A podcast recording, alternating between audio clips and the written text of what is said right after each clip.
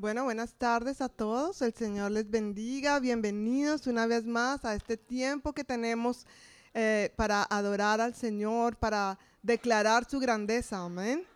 Eh, estábamos orando en el tiempo de oración e intercesión y declarábamos que es una bendición que nosotros podamos aprovechar el hecho de estar reunidos. En, cual, en otras partes del mundo hay hermanos nuestros que no tienen la posibilidad de reunirse como nosotros nos reunimos. Entonces es una gran bendición que nosotros podamos decir, bueno Señor, gracias, gracias porque nos podemos reunir en tu nombre aquí, declarar tu grandeza y juntos poder aprender de su palabra. Amén. Quiero invitarte a que por favor cierres tus ojos. Quiero invitarte a que por favor por un momento podamos declarar el agradecimiento que en nuestros corazones hay al Señor. No sé por qué situaciones estás pasando. No sé por qué situaciones está pasando tu familia, tus hijos, pero el Señor sí lo sabe. Y a Él le agrada cuando nosotros como sus hijos vamos delante de la presencia de Él y decimos, Señor, tengo miedo. Señor, estoy asustado o asustada. Señor, no puedo con esto. Así que quiero invitarte a que si hay alguna situación por la cual estés pasando en este momento, que tú puedas poner esa situación delante de la presencia de Dios. Que en este momento tú puedas orar allí. Vamos a tomar un momento para que tú puedas hablar con el Señor. Gracias.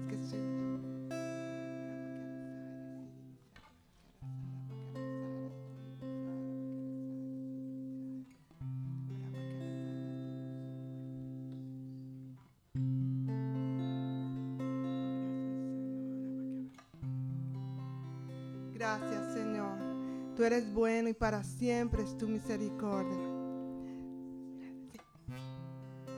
Gracias, Señor.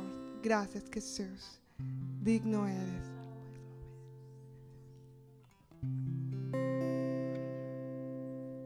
Gracias, Señor. Gracias, Jesús.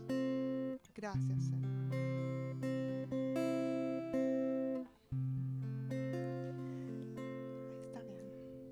Gracias Señor te damos porque tú eres bueno y para siempre es tu misericordia Señor. Gracias porque tú eres nuestro Señor, nuestro Dios. Gracias Señor porque podemos venir a ti con tanta libertad y poder adorarte Señor. Poner en tus manos nuestras cargas, nuestro corazón y que seamos llenos de tu presencia Señor. En este momento te pido Padre con todo el corazón que seas tú obrando poderosamente en cada situación, porque tú conoces cada hogar, conoces cada familia, conoces cada corazón. Y tú, Señor, nos has dado la victoria. Nos aferramos a tus promesas, Señor. Nos aferramos a ti, a lo que tu palabra dice. Y tú dices que nos has dado la victoria. Tú dices que vas delante de nosotros como poderoso gigante, Señor. Gracias, Señor Jesús. Te adoramos y exaltamos tu nombre. Digno eres, Señor. No hay nadie como tú, Señor. Gracias, Señor. Gracias, Jesús. Creemos en ti, en tus promesas, Señor. Creemos en lo que tú estás haciendo en nosotros, Padre. Gracias.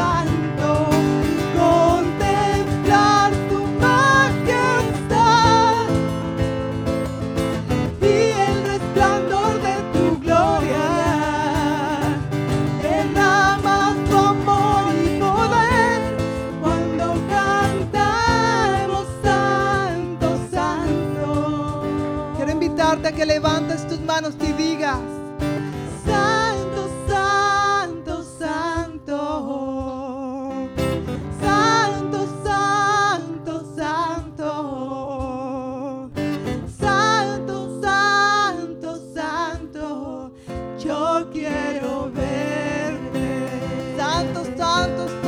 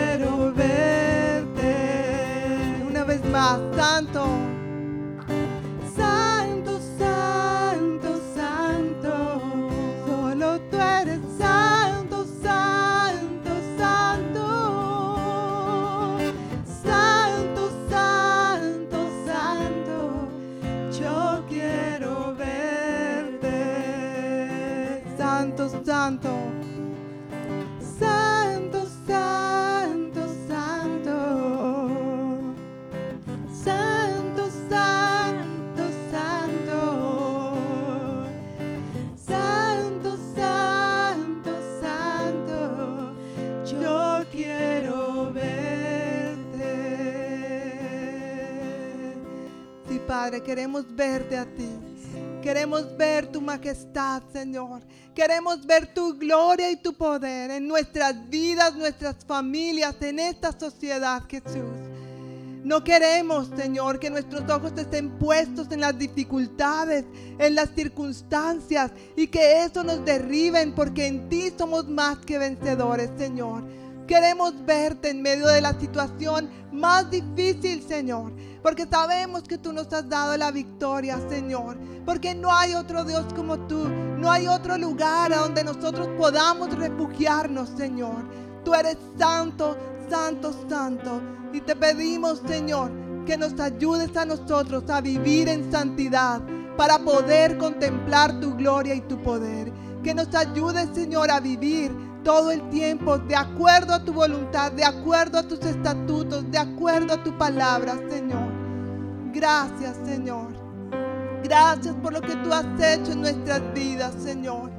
Gracias, Señor, por haber enviado a tu Hijo Jesús, lo más preciado que tú has tenido, Señor, por cada uno de nosotros. Queremos decirte, aquí estamos, Señor Jesús. Tómanos, Señor. Toma nuestra vida entera. Toma nuestra adoración en este momento. Gracias, Señor, por lo que tú estás haciendo, Rey de Reyes, Señor. Gracias, Señor. Tómame en las manos que hicieron los cielos. Allá.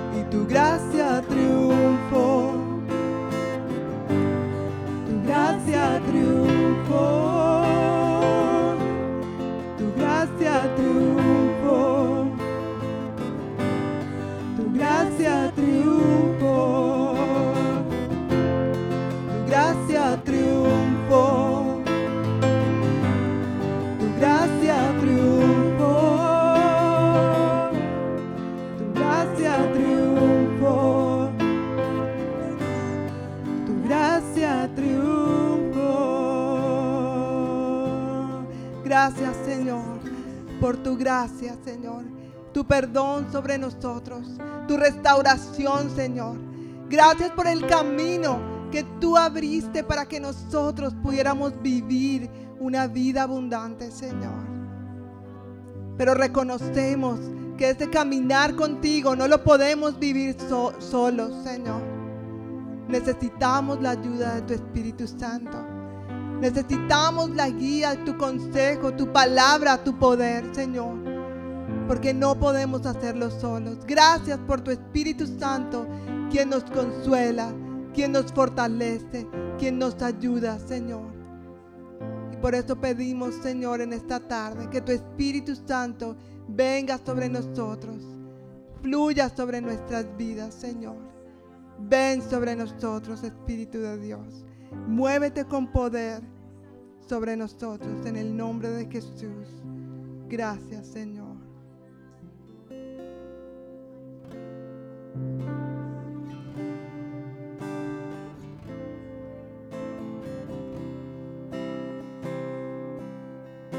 Espíritu. Espíritu,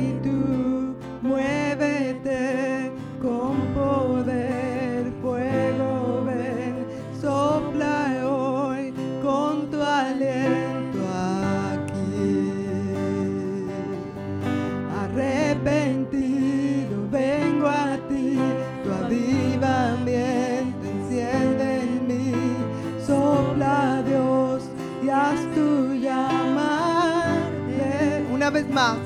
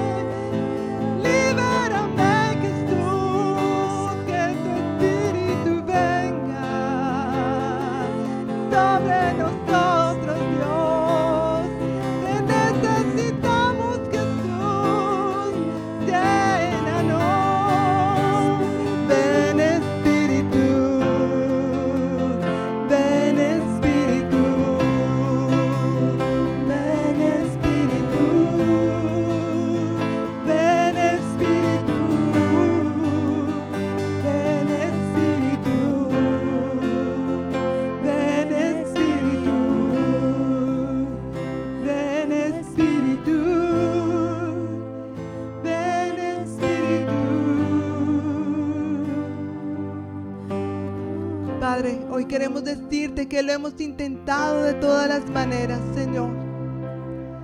Hemos intentado vivir sin ti, haciendo las cosas en nuestras propias fuerzas. Y sabemos que no ha salido bien, Señor. Pedimos en este momento el toque de tu Espíritu Santo sobre nuestras vidas, Señor. Sobre estas áreas que nos ha costado rendir a ti, Señor. No queremos hacer más las cosas en nuestras fuerzas, con nuestras propias ideas. Reconocemos que tú eres el dador de la vida y que eres el que ha escrito el manual en la palabra de cómo se vive esta vida, Señor. Queremos vivir para ti. Queremos, Señor, vivir en el gozo, en la paz y en todos los frutos que tú tienes para nosotros, Señor. Perdónanos, Señor, si hemos vivido las cosas a nuestra manera. Y te pedimos, Señor, que con la ayuda de tu Espíritu Santo nos llenes, nos limpies, nos liberes, nos ayudes, Señor. Y que tu Espíritu Santo fluya, que haga lo que tengas que hacer en este momento en medio de nosotros, Señor. Yo te pido en el nombre de Jesús que si hay alguien aquí enfermo, Señor, que tú traigas libertad y sanidad en el nombre de Jesús. Que si hay alguien aquí que ahora mismo se siente angustiado, triste, si está en una encrucijada que no sabe qué hacer, que en este momento traigas paz y revelación, Señor, y la confianza de que tú puedes guiar nuestros pasos. Si hay alguien aquí con una enfermedad mental, de depresión, de angustia, de no poder dormir, yo declaro en el nombre de Jesús la libertad que proviene de la cruz del Calvario para que tú ahora mismo puedas sentir la paz que proviene de Cristo Jesús, para que tus sueños sean gratos. Si hay alguien aquí que está preocupado por algún familiar, que puedas confiar en que tú puedas entregar esto delante de la presencia de Dios y saber que Dios tiene el control. Dios es tu proveedor. Dios es tu paz. Dios es tu sanador. Dios es tu todo. Solo refúgiate en Él. Y créele a Él. Y llénate con la presencia de Él en este momento. Gracias Señor. Gracias por tus promesas. Gracias por tu palabra. Gracias por tu ánimo. Gracias por tu Espíritu Santo quien nos sustenta, nos sostiene, nos alimenta, nos fortalece, Señor. Gracias, Señor. Gracias, Jesús, por permitirnos honrarte a ti con todo lo que somos, pero también con todo lo que tenemos. Por eso en este momento, con esta misma actitud de alabanza y adoración, vamos a recoger los diezmos y las ofrendas. Todo lo que tenemos no nos pertenece. Dios nos ha hecho administradores. Y la Biblia dice, traed todos los diezmos al alfolí y hay alimento en mi casa y probadme, dice el Señor, si no abriré las ventanas de los cielos y derramaré bendición hasta que sobreabunde. Nosotros hacemos nuestra parte, damos al Señor lo que a Él le corresponde, lo que es de Él. de Él es todo, ¿verdad? pero a Él le corresponde este 10%. Y yo bendigo en el nombre de Jesús tu casa, tus finanzas, tus necesidades que sean cubiertas en el nombre de Jesús. Y que con esa misma fe tú puedas dar este paso de fe. Amén.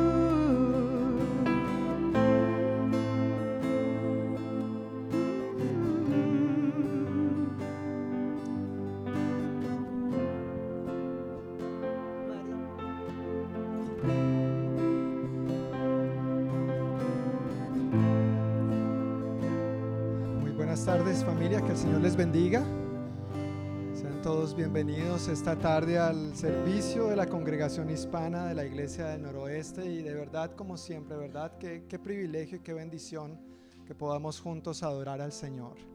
Él, Él es bueno.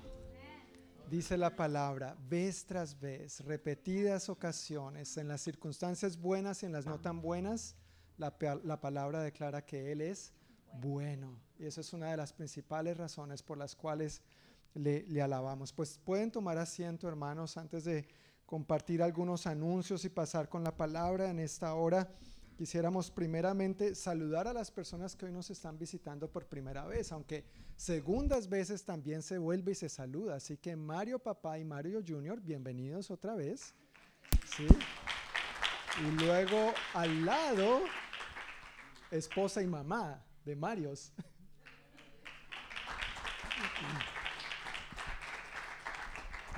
Milena levantó la mano. Bueno, démosle aplauso a Milena porque caramba. Pero ¿me, ¿me, recuerdas tu nombre, por favor? Juliet. Juliet, bienvenida, Juliet. Y atrás en el fondo también hay alguien que nos está visitando hoy por primera vez. ¿No? ¿No es primera vez? No. Bueno, pero creo que no nos habíamos conocido, ¿o sí? ¿No? No nos habíamos conocido. ¿Y cómo te llamas? Yaralis. Pues bien, Yara, pues bienvenida. Por lo menos de mi parte, bienvenida. Bienvenidos, ok, Dios les bendiga. De resto, todos familia, todos viejos conocidos, ¿sí? No se me escapa nadie, ok, bueno, no, todos viejos conocidos. Pues a la entrada recibieron su boletín, ¿sí? Todos tienen el boletín. Si no tienes un papelito como esto, por favor, levanta tu mano para que los sugieres nos hagan el favor de hacerte llegar uno. Deja tu mano en alto, si lo necesitas, por favor, para que el ujier te haga llegar uno. Gracias.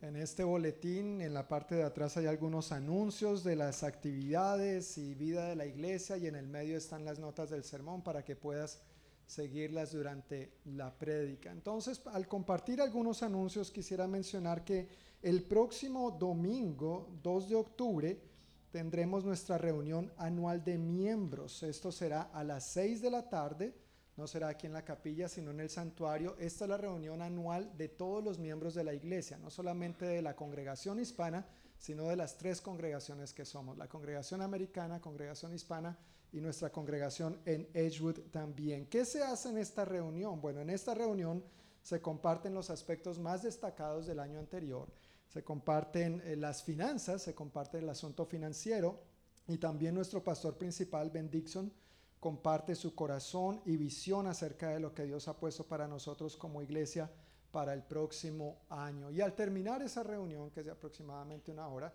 habrá un refrigerio y tiempo para compartir en el gimnasio. Entonces, dos cositas. Primero, yo quiero pedir disculpas porque debía haber anunciado esto desde hace como dos domingos y honestamente lo, lo borré del mapa. Como casi no tengo nada que hacer, pues usted me excusa, ¿no? Entonces se me borró del mapa, honestamente, y dije, bueno, si ya no lo anuncio hoy, no lo alcanzo a anunciar, porque es el próximo domingo. Próximo domingo es 2 de octubre y va a ser esta reunión. Entonces, por favor, discúlpenme por anunciar esto tan sobre el tiempo. Y esta reunión está dirigida para todos aquellos que han tomado la clase de membresía y son miembros. Quiero hacer esta salvedad porque no todos los que toman la clase de membresía necesariamente son miembros, están de acuerdo. Entonces, si tú has tomado la clase de membresía y firmaste tu documento diciendo, sí, yo me identifico con la Iglesia del Noroeste y soy miembro, esta reunión es para ti. Entonces, quiero invitarte a que tú el próximo domingo llegues al servicio normal, a nuestro servicio hispano a las 5 de la tarde y después de la alabanza, los que quieren participar. No es de carácter obligatorio esta reunión, pero me, me, gustaría que los que son miembros participen y reciban esta información y participen de este tiempo. Entonces, en cuanto terminemos la alabanza, pueden dirigirse al santuario junto con los demás hermanos para participar de esta reunión.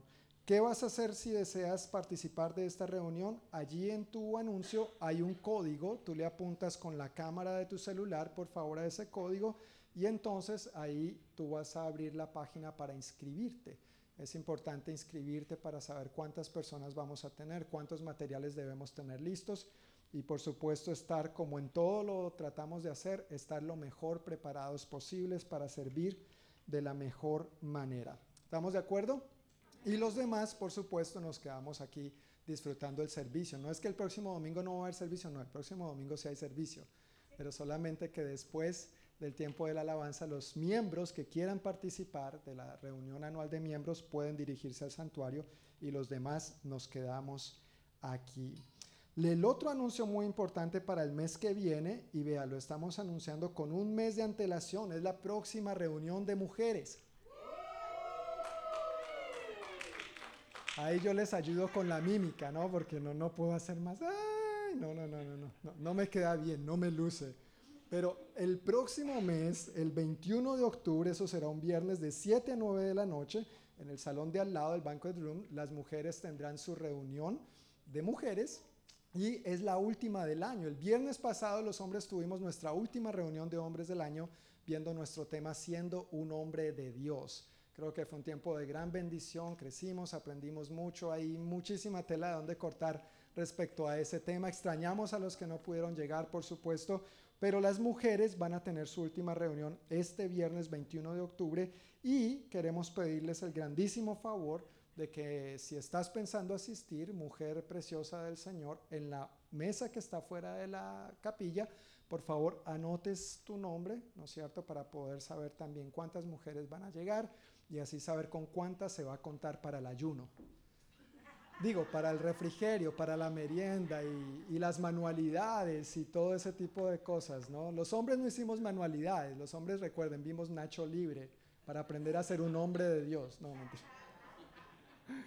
No tengo nada en contra de Nacho Libre, pero eh, las mujeres tienen su tiempo de manualidades, su refrigerio y todo esto les ayuda a coordinar de la mejor manera. Entonces, por favor, no olviden anotarse a la salida. Pues con estos dos anuncios en el día de hoy, los chicos entre 3 y 11 años pueden ahora dirigirse a su clase de escuela dominical.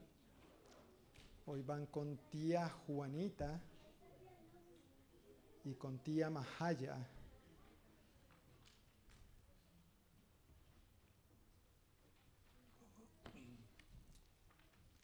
Los chicos entre 3 y 11 años van a su clase y los chicos de 12 en adelante nos quedamos aquí en la nuestra. Gracias y bienvenidos.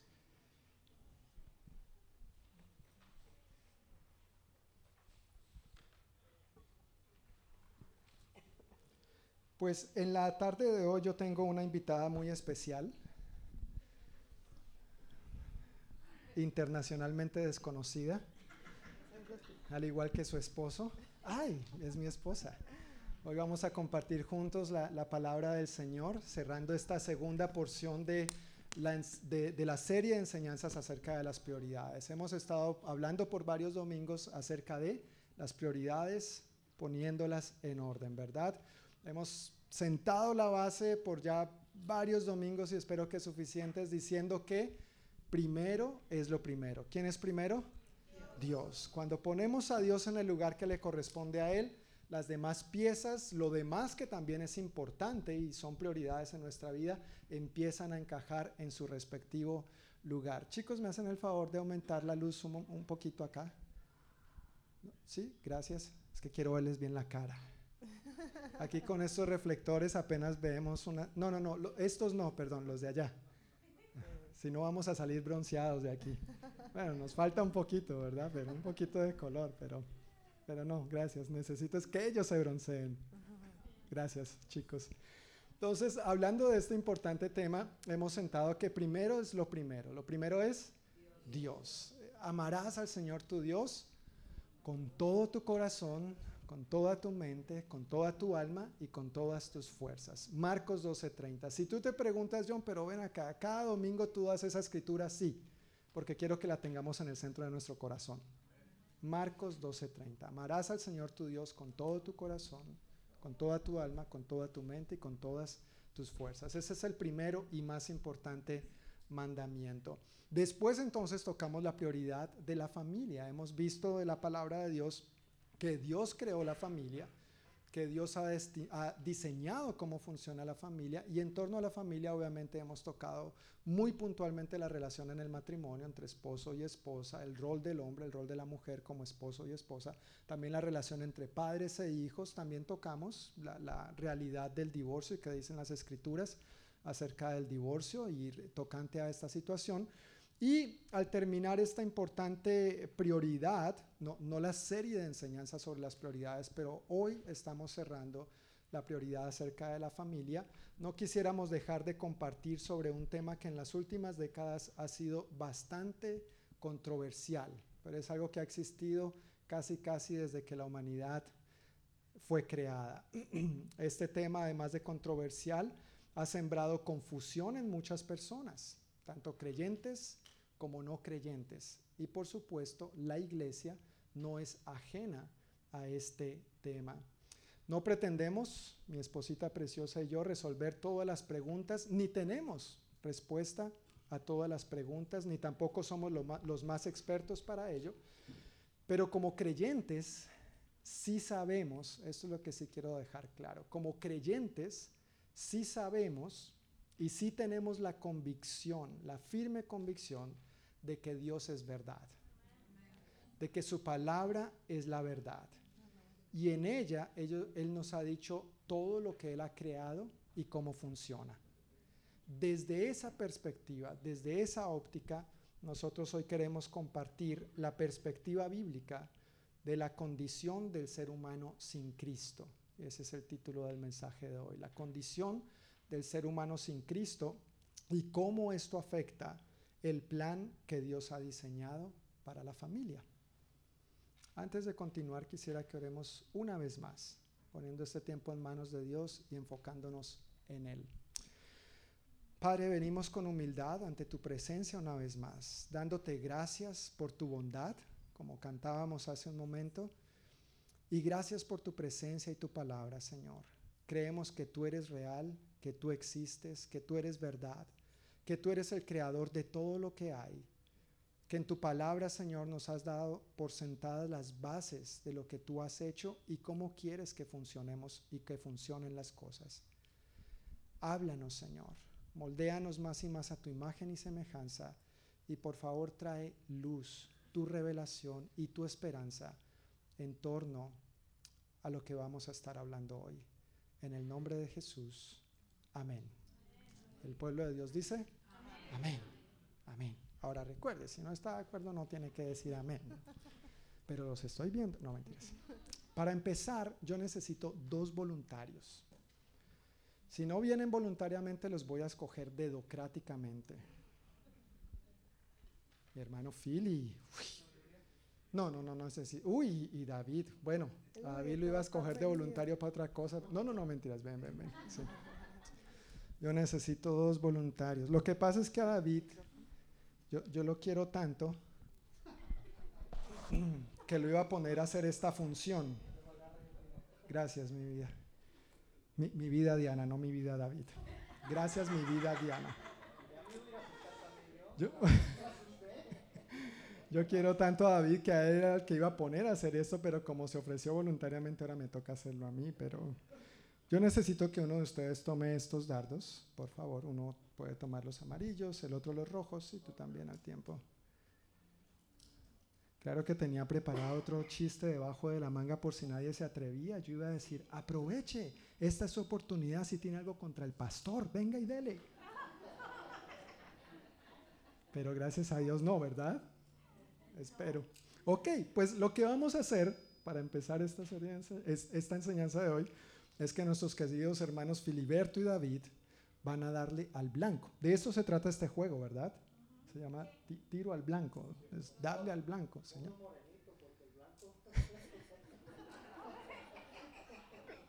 ok. Pero espérese, como buen esposo yo me voy a poner cubriendo a mi esposa.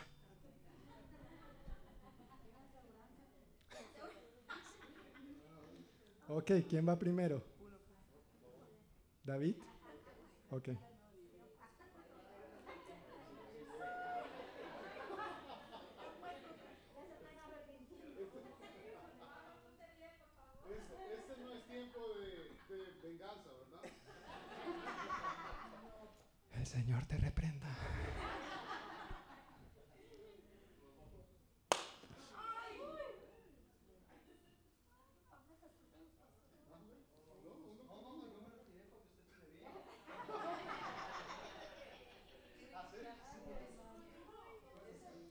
o pueden hacer uno y uno. Sí, perdón, gracias. Uno y uno. Uno y uno.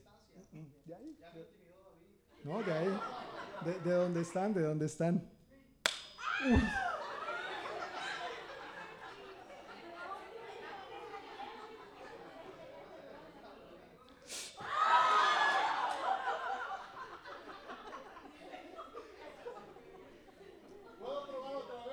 No, no, no, no, no, no, no, no. no.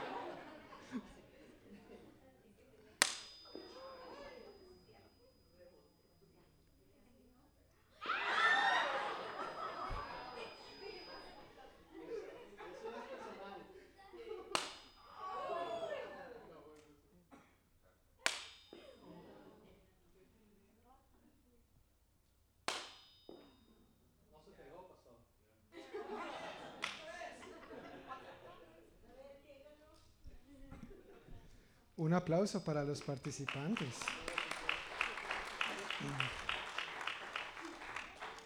A la salida hablamos.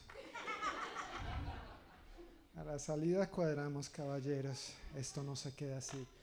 Por, algo los compramos magnéticos. ¿No es cierto?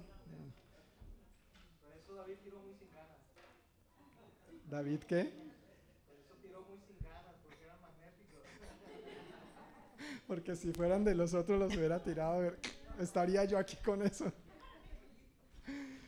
Bueno, este es un sencillo ejemplo para ilustrar el, el, primer punto del que Diana nos va a compartir en Romanos 1, 16 al 18. Vamos a estar hoy en Romanos capítulo 1, versículo 16, hasta el capítulo 2, versículo 4.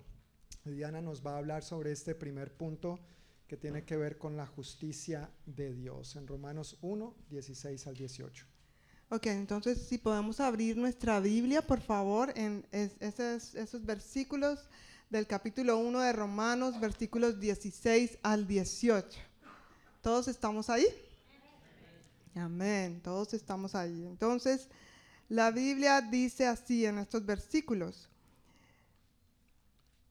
Pues no me avergüenzo de la buena noticia acerca de Cristo porque es poder de Dios en acción para salvar a todos los que creen, a los judíos primero y también a los gentiles. Esa buena noticia nos revela cómo Dios nos hace justos ante sus ojos, lo cual se logra de principio a fin por medio de la fe. Como dicen las escrituras, es por medio de la fe que el justo tiene vida. Versículo 18. Pero Dios muestra su ira desde el cielo contra todos los que son pecadores y perversos que detienen la verdad con su perversión. Esto nos dice la escritura. Para hablar entonces de la justicia de Dios necesitamos primero saber y entender por qué nosotros los seres humanos necesitamos ser justificados, ¿verdad? Esto es importante. Y la razón es muy simple, porque no damos en el blanco. Esta es una muy buena ilustración. No dar en el blanco eh, es, el significado de la palabra pecado. Y cuando nosotros vivimos sin Dios, y yo pienso que muchos de aquí que hemos vivido sin Dios en algún momento de nuestras vidas, nos damos cuenta que es difícil dar en el blanco. Cuando nosotros vivimos bajo nuestros propios parámetros, cuando vivimos bajo nuestras propias reglas, cuando vivimos y haciendo las cosas en nuestras propias fuerzas, no damos en el blanco. La buena noticia, como dice aquí la palabra, esa, esa, expresión buena noticia, se refiere al Evangelio. ¿Alguien aquí ha escuchado esa frase del Evangelio? Es muy común, ¿verdad? Pues ese Evangelio es una muy buena noticia que podemos recibir a, través de la fe. Aquí dice en el versículo uh, 17, esa buena noticia nos revela cómo Dios nos hace justos Es a través de la buena noticia que nosotros somos justificados, lo cual se logra de principio a fin por medio de la fe. La fe es esa llave que logra que yo pueda tener ese beneficio de la justicia de Dios. Quizás estás diciendo, no sé, estoy como enredado, no entiendo bien lo que significa eso de la justificación. Vamos a entrar un poquito más en detalle ah, y con un ejemplo que a mí me ayudó mucho. Yo soy muy gráfica porque me gusta pintar, entonces me gusta a veces que me lo dibujen o que me lo hagan con plastilina. Si ustedes como yo, le tengo ejemplos para que podamos entender mejor lo que es la justificación.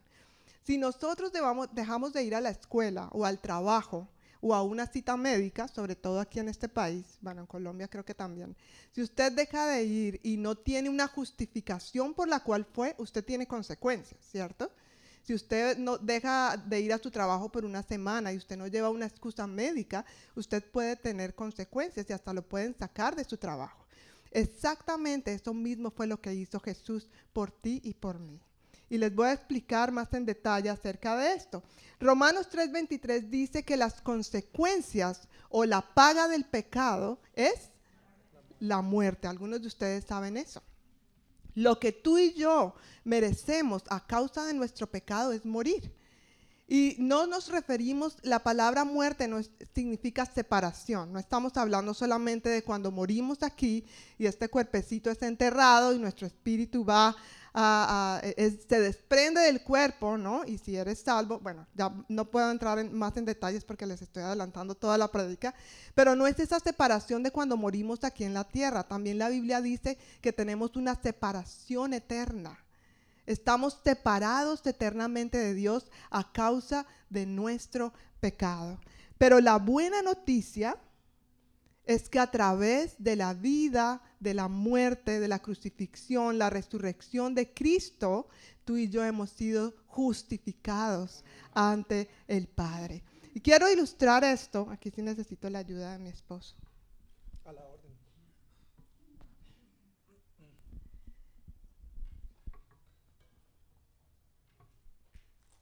Quiero ilustrar esto con el siguiente ejemplo.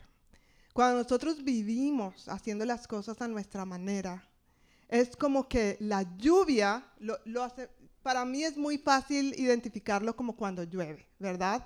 Si tú estás expuesto a la lluvia, pues te vas a mojar si no tienes ninguna protección.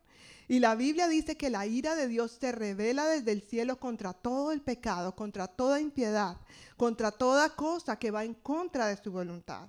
Y yo quiero que entendamos el corazón de Dios. Él no está esperando que la humanidad peque para estar ahí y partirnos en dos como con un rayo. Ese no es el corazón de Dios. Es por su naturaleza. La, la naturaleza de Dios no puede compaginar con el pecado. Él no puede alegrarse con el pecado. Él no puede compartir el pecado. Y por esa razón es que Él ha provisto de esa justificación que necesitamos a través de Jesucristo. Entonces yo ando en mi vida haciendo las cosas a mi manera, ya me he dado cuenta que eso no funciona y de pronto alguien me habla de esa buena noticia, esa buena noticia que encontramos en Jesucristo. Entonces,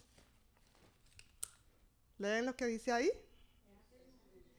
Entonces, cuando alguien me predica ese, buen evangelio, esa buena noticia de que mi vida tiene esperanza, de que mis relaciones interpersonales, mi matrimonio tiene esperanza, aunque esté a punto de desboronarse.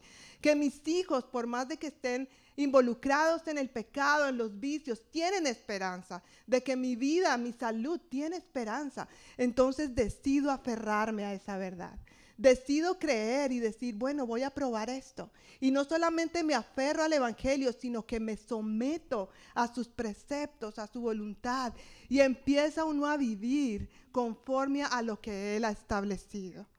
Y me empiezo a dar cuenta que cuando la ira de Dios se reveló en la cruz del Calvario, yo fui justificada. Yo fui perdonada, yo fui liberada porque esa ira la recibió Cristo por mí.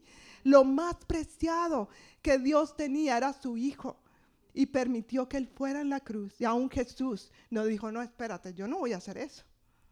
Por este montón de, de la humanidad que ni siquiera me prestan atención. Él dijo, yo voy a ir y voy a morir. Y ahora es nuestra decisión que nosotros podamos someternos a lo que Él ya hizo, para vivir una vida de libertad. Tú y yo ya no debemos nada. Tú y yo ya somos libres de esta deuda cuando hemos decidido aceptar esta buena noticia. Cuando decidimos después de estar viviendo mi vida como me da la gana y estar en tantos problemas, si, ya lo has probado todo, ¿por qué no te animas a probar a Jesús? Lo mejor que nos ha podido pasar a mi esposo y a mí es conocer a un Jesús que murió en la cruz y que ha provisto todo para que podamos vivir y correr en libertad. Los que somos padres, ¿no queremos lo mejor para nuestros hijos? Amén. Pues es la oportunidad que tú primero busques al Señor, porque cuando tú vives eso, vas a heredarle eso a tus hijos, el bienestar que podemos tener en Cristo Jesús.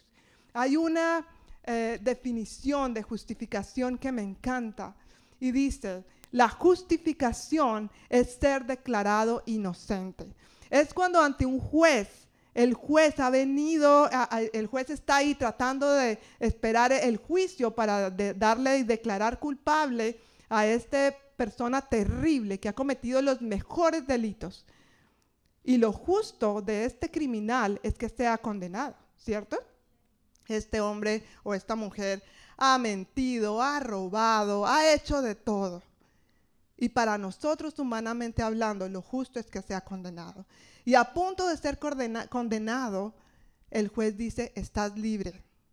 Alguien ya pagó tu deuda por ti. Eso fue exactamente lo que hizo Jesús por ti y por mí. Ahora somos libres de hacer su voluntad. Somos libres de vivir para Él. Somos libres de hacer lo que Él nos ha mandado hacer por su amor, por su gracia y por su misericordia. Así que quiero que le digas a la persona que está a tu lado, tienes la libertad a través de Cristo Jesús. Amén. Vamos entonces a seguir con los versículos del capítulo 1, versículos 18 al 32. Siguiendo en Romanos, capítulo 1, vamos a leer versículos 18 al 32.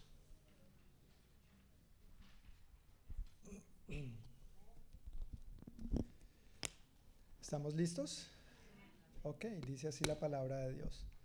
Pero Dios muestra su ira desde el cielo contra todos los que son pecadores y perversos, que detienen la verdad con su perversión. Ellos conocen la verdad acerca de Dios porque Él se la ha hecho evidente, pues desde la creación del mundo todos han visto los cielos y la tierra.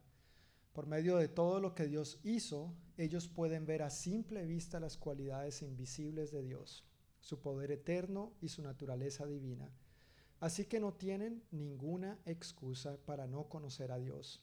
Es cierto, ellos conocieron a Dios, pero no quisieron adorarlo como Dios ni darle gracias. En cambio, comenzaron a inventar ideas necias sobre Dios. Como resultado, la mente les quedó en oscuridad y confusión. Afirmaban ser sabios, pero se convirtieron en completos necios. Y en lugar de adorar al Dios inmortal y glorioso, rindieron culto a ídolos que ellos mismos se hicieron con forma de simples mortales, de aves, de animales, de cuatro patas y de reptiles. Entonces Dios los abandonó para que hicieran todas las cosas vergonzosas que deseaban en su corazón. Como resultado, usaron sus cuerpos para hacerse cosas viles y degradantes entre sí. Cambiaron la verdad acerca de Dios por una mentira, y así rindieron culto y sirvieron a las cosas que Dios creó pero no al Creador mismo, quien es digno de eterna alabanza. Amén. Por esa razón, Dios los abandonó a sus pasiones vergonzosas. Aún las mujeres se rebelaron contra la forma natural de tener relaciones sexuales y, en cambio, dieron rienda suelta al sexo unas con otras. Los hombres, por su parte, en lugar de tener relaciones sexuales normales con la mujer, ardieron en pasiones unos con otros los hombres hicieron cosas vergonzosas con otros hombres y, como consecuencia de ese pecado, sufrieron dentro de sí el castigo que merecían.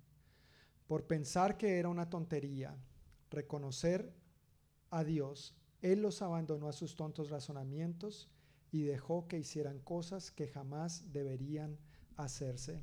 Se llenaron de toda clase de perversiones, pecados, avaricia, odio, envidia, homicidios, peleas, engaños, conductas maliciosas y chismes. Son traidores, insolentes, arrogantes, fanfarrones y gente que odia a Dios. Inventan nuevas formas de pecar y desobedecen a sus padres. No quieren entrar en razón, no cumplen lo que prometen, son crueles y no tienen compasión. Saben bien que la justicia de Dios exige que los que hacen esas cosas merecen morir, pero ellos igual las hacen. Peor aún, incitan a otros a que también las hagan. Tremendo pasaje, ¿no? Como diríamos, más claro no canta el gallo. Más claro no canta el gallo. E, estos pasajes son de esos pasajes difíciles que a veces obviamente son complicados de comunicar, pero son parte de la palabra de Dios y hay que hablarlo y tratarlo desde la perspectiva bíblica.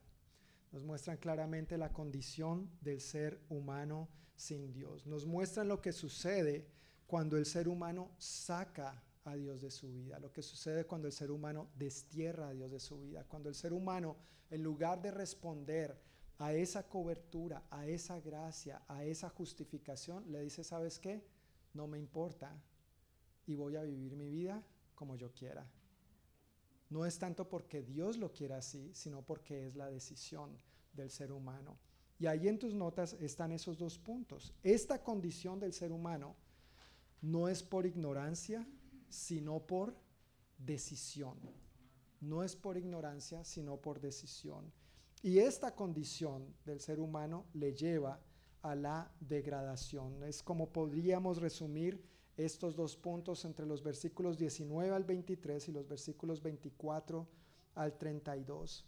Mira que en los primeros versículos 19 al 23 dice, conocen la verdad acerca de Dios. Leíste eso conmigo, ¿verdad? Si estabas leyendo la, si estabas siguiendo la lectura conmigo. Conocen la verdad de Dios. Luego en otra parte más adelante dice, conocieron a Dios. Entonces no estamos hablando de gente que no conoce a Dios. Y uno podría decir, pero un momentico, es que no todo el mundo conoce a Dios. Sin embargo, el apóstol Pablo da una clara explicación bien relevante para nosotros y para los que dicen no conocer a Dios, porque si ya, aún siendo así, no habría excusa para no conocerlo, porque todo lo que Dios ha creado da testimonio de su existencia. La creación da testimonio de la existencia de Dios. Y dice el apóstol Pablo, no hay excusa. Los cielos y la tierra, todo lo que Dios hizo, nos permite ver, dice el apóstol Pablo, nos permite ver a simple vista que hay un Dios. Pero ¿cuál fue la decisión de esas personas? Pero no quisieron adorarlo ni darle gracias no quisieron adorarlo ni darle gracias. Es un acto de la voluntad del ser humano, es su decisión personal, no es la decisión de Dios. Frente a esta buena noticia, frente, al mensaje del Evangelio, recordemos, lo he dicho en varias ocasiones y es algo que vamos a seguir reiterando una y otra vez, Dios es un caballero y Él llama a la puerta de nuestra vida. E, e, él no es autoritario, Él no es un dictador, Él no es un abusador, Él es soberano, Él es todopoderoso, Él es Señor. Pero imagínate, Dios nos respeta a tal punto el libre albedrío con que nos bendijo, que primero llama. Mira, hijo, hija, escúchame, yo, yo tengo un plan mejor para ti. Si, me, si abres la puerta y me dejas entrar, vas a estar bajo mi cobertura. Vas a ser justo a mis ojos. No perfecto, eso no existe en esta tierra, pero vas a ser justificado por mí, porque yo ya pagué en la cruz para que tú no tengas que pagar. Pero si tú eliges no hacer eso, estas son las consecuencias naturales de ese estilo de vida. Estando en este punto de los versículos que acabamos de leer, dice el apóstol Pablo que se pueden comenzar a inventar ideas necias sobre Dios, que trae como resultado que la mente quede en oscuridad y confusión. ¿No vemos eso en nuestros tiempos? Mucho más marcado. Ideas necias, literalmente, acerca de Dios. Acerca de que porque Dios es amor, entonces se puede hacer y deshacer. No, es que precisamente porque Dios es amor, Él define lo que es el amor y cómo funciona el amor, cómo se manifiesta el amor. No puedo venir a tratar de encajar algo que no es donde no encaja. Porque Dios es amor, Él define los parámetros de lo que es el amor. Porque Dios creó al hombre y a la mujer. Porque Dios creó la familia y los bendijo diciéndoles fructificad y multiplicados. Dios es quien diseñó cómo funciona y se lleva a cabo la familia y no podemos venir a inventar maneras diferentes, ideas necias de cómo funciona esto acerca de Dios y de lo que Él ha creado. Algunas de estas ideas necias que se han inventado en los últimos siglos, una de ellas tiene que ver con el Big Bang. ¿Se han escuchado de esto? y se conoce como la teoría del Big Bang. Una teoría desde el punto de vista científico es algo comprobado científicamente pero la teoría del Big Bang no se ha podido comprobar científicamente. Es una hipótesis más bien, es una idea. La teoría del Big Bang consiste en que todo el universo surgió de una explosión. Tal vez recuerdas un poquito de algo de esto en la escuela. Todo lo que vemos surgió de una explosión. Lo interesante es que la comunidad científica, los astrónomos, astrofísicos y esta gente tan inteligente, muchos de ellos creen en esto. Gracias a Dios hay muchos de estos muy inteligentes que sí creen en Dios también. Y tienen argumentos bien sólidos y bien firmes de que no es así. Pero yo no sé si tú has visto alguna vez una explosión. Pensemos en el 4 de julio, Navidad, Año Nuevo, a los que nos gusta la pólvora. Con cuidado, por favor. Pero cuando tú explotas un cohete, cuando tú explotas un volcán o lo que sea que explotes, queda todo de ahí menos algo. lo que queda es destrucción. Si algo explota, lo que queda es desorden. Y Dios, cuando todo estaba desordenado y vacío, Él creó. Todo lo opuesto, todo lo contrario. Cuando hay explosiones, hablando de atentados, tristemente, lo que ocurre es muerte. Dios ha traído vida. ¿Ves lo contrario y lo opuesto que es esto? Otra teoría necia, teoría, más bien hipótesis, es la de la evolución. Charles Darwin, tanto daño que ha hecho este hombre, tan, tan inteligente, joven, brillante, pero tan mal usado su conocimiento y sus, sus estudios personales acerca de la botánica y la biología. Este hombre dijo que nosotros descendíamos del mono. y mucha gente cree eso. A nuestros niños les enseñan eso en la escuela, ¿no es cierto?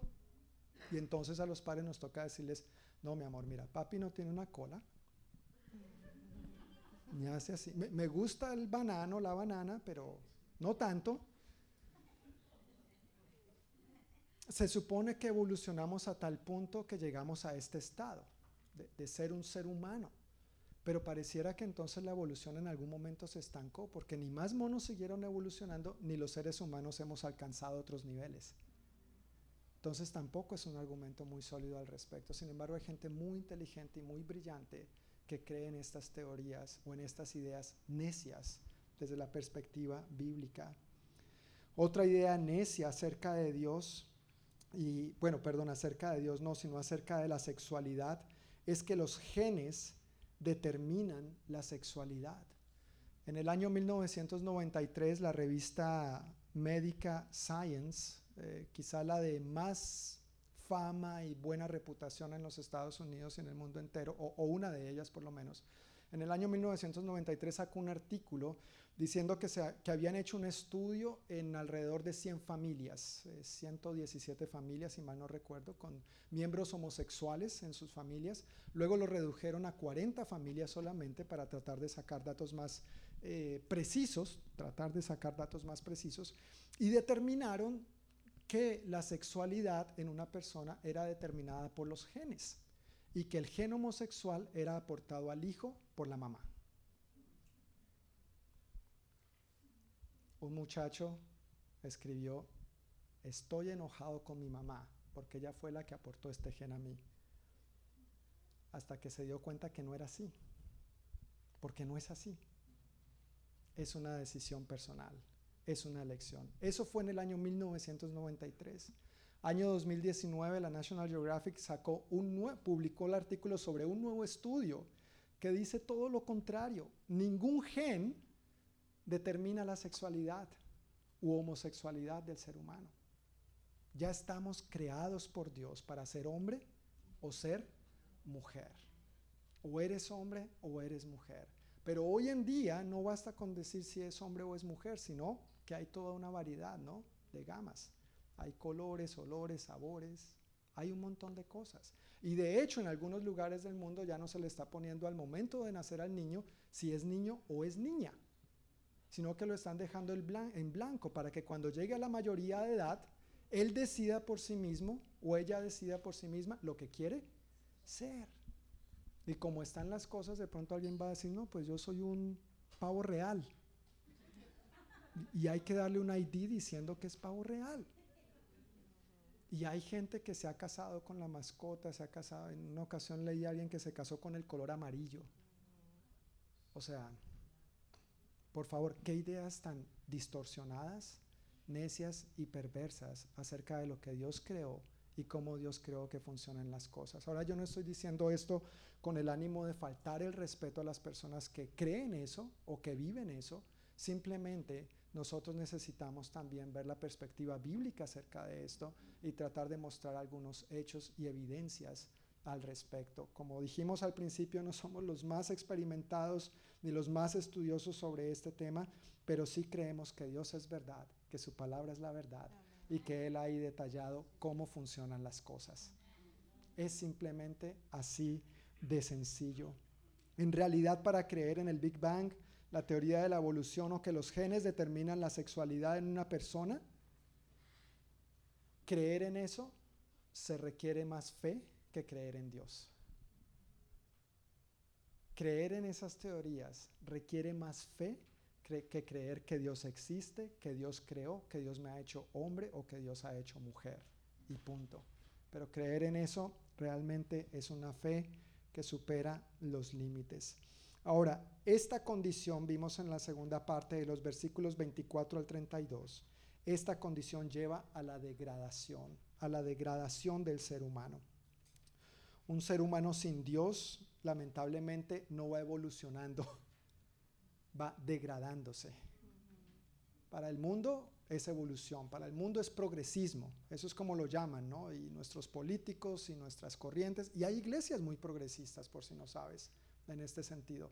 Pero para la Biblia eso es degradación y es algo con lo que tenemos que tener cuidado. Uno de los hechos inevitables de la vida es que entre más llevemos a cabo una acción, más fácil es volver a cometerla. ¿Sí te has dado cuenta? entre más llevemos a cabo una acción, más fácil podemos o vamos a estar propensos en volver a cometerla. Más fácil va a convertirse en un hábito. Y esto ocurre tanto en lo bueno como en lo malo.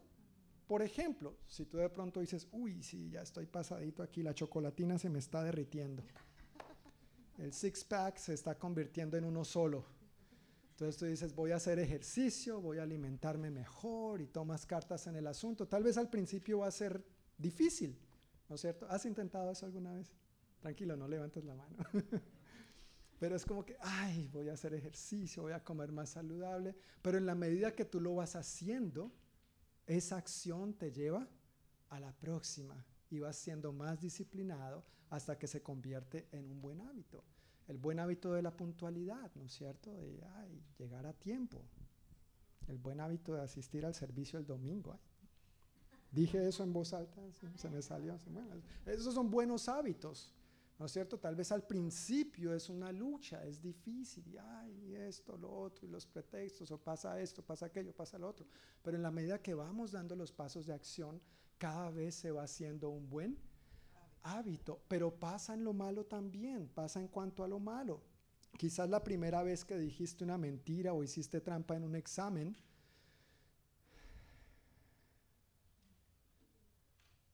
parece que nadie lo hizo nunca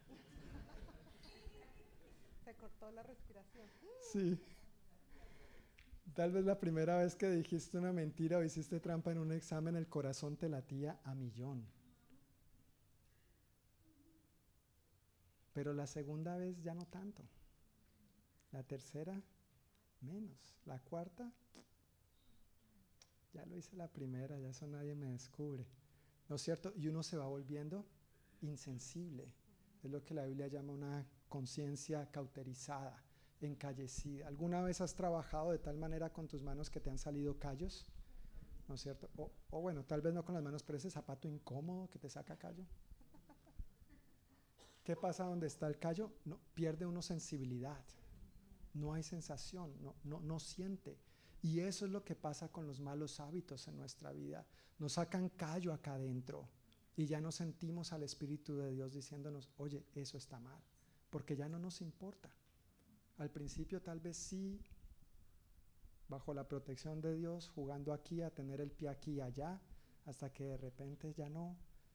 Entonces no es Dios quien abandona, es más bien el ser humano quien le dice a Dios, no te metas en mi vida. Y después el ser humano pregunta, ¿por qué Dios? No, ¿por qué tú? ¿Por qué tú? Has tomado tus propias decisiones, ahora estás viviendo las consecuencias, sin embargo, aquí estoy para perdonarte una vez más. La historia del hijo pródigo. Vuelve a mí, te estoy esperando, anhelo que regreses. Ven y vivamos esta buena vida que he planeado para ti juntos. Cuando cometemos un mal hábito, una mala acción, eso empieza a volverse parte de la vida. Un pecado lleva al otro. Se convierte en un círculo vicioso y por supuesto las consecuencias también. Tres veces se menciona en este pasaje que Dios los abandonó. Y eso suena duro de leer. Dios los abandonó. Pero al leer el pasaje nos damos cuenta que más bien es la consecuencia natural de sacar a Dios de sus vidas. Fijémonos en detalle varias frases de las que se abarcan entre los versículos 18 al 32 en Lucas 1. Conocieron a Dios, pero no quisieron adorarlo como Dios ni darle gracias. Comenzaron a inventar ideas necias acerca de Dios. Como resultado, la mente les quedó en oscuridad y confusión. Afirmaban ser sabios, pero se convirtieron en completos necios. En lugar de adorar a Dios, rindieron culto a ídolos Hicieron todas las cosas vergonzosas que deseaban en su corazón. Usaron sus cuerpos para hacerse cosas viles y degradantes entre sí.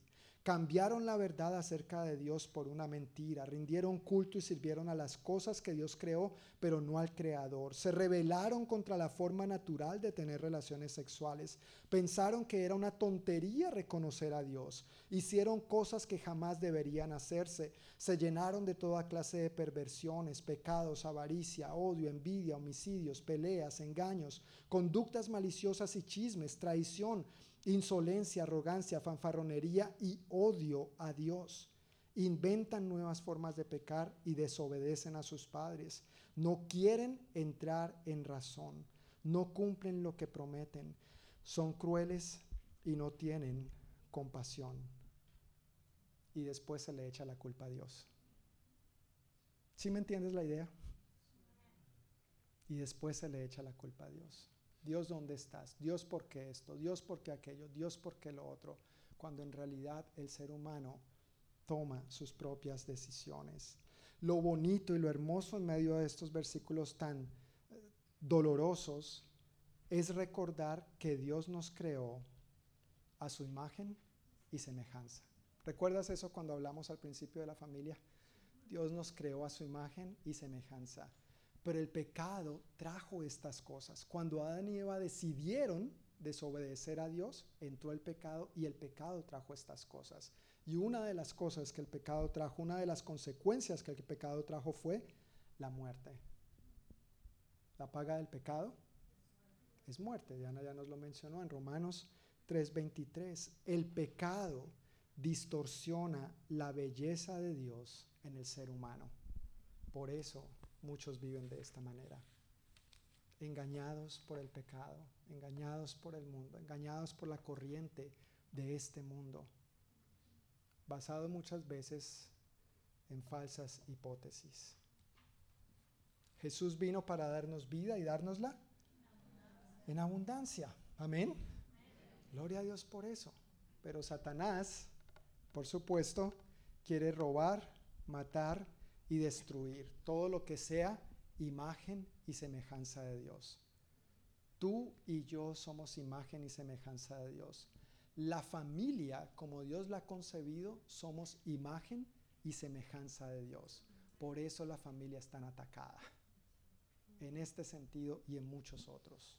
No solo en el asunto de la sexualidad y la confusión de creerse él o ella, sino en el asunto de la inmoralidad, del adulterio, de pensar que experimentando aquí, experimentando allá, se va a tener verdadera satisfacción, cuando no es así, satisfacción verdadera y plena solamente hay en Dios, con la persona con que Dios le ha dado a uno hasta que la muerte lo separe. Esa es la plena y verdadera satisfacción.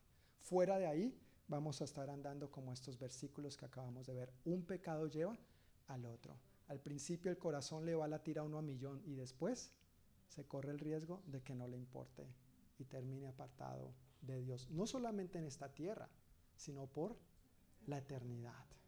Eso es lo seriamente importante, grave y delicado de este asunto. La terrible condición, perdón, lo terrible de la condición del ser humano sin Dios es que el pecado engendra más pecado. Nunca el pecado va a engendrar algo diferente siempre el pecado va a engendrar más pecado y lamentablemente siempre va a ser más grande y peor. Por eso, por eso la solución es Cristo. Solo en Él podemos ser perdonados y rescatados de ese estilo de vida. Jesús es la solución. Jesús es el que nos hace justos ante los ojos de Dios. Amén. Vamos a continuar con Romanos capítulo 2, versículos 1 al 4 para ver la respuesta, para mostrar a Dios. ¿Qué podemos hacer? ¿Cómo espera Dios que nosotros vivamos? Y a la vez esto nos sirve de aplicación para nosotros. Entonces vamos a abrir nuestras Biblias en el capítulo 2 de Romanos. Vamos a leer versículos 1 al 4. ¿Estamos ahí?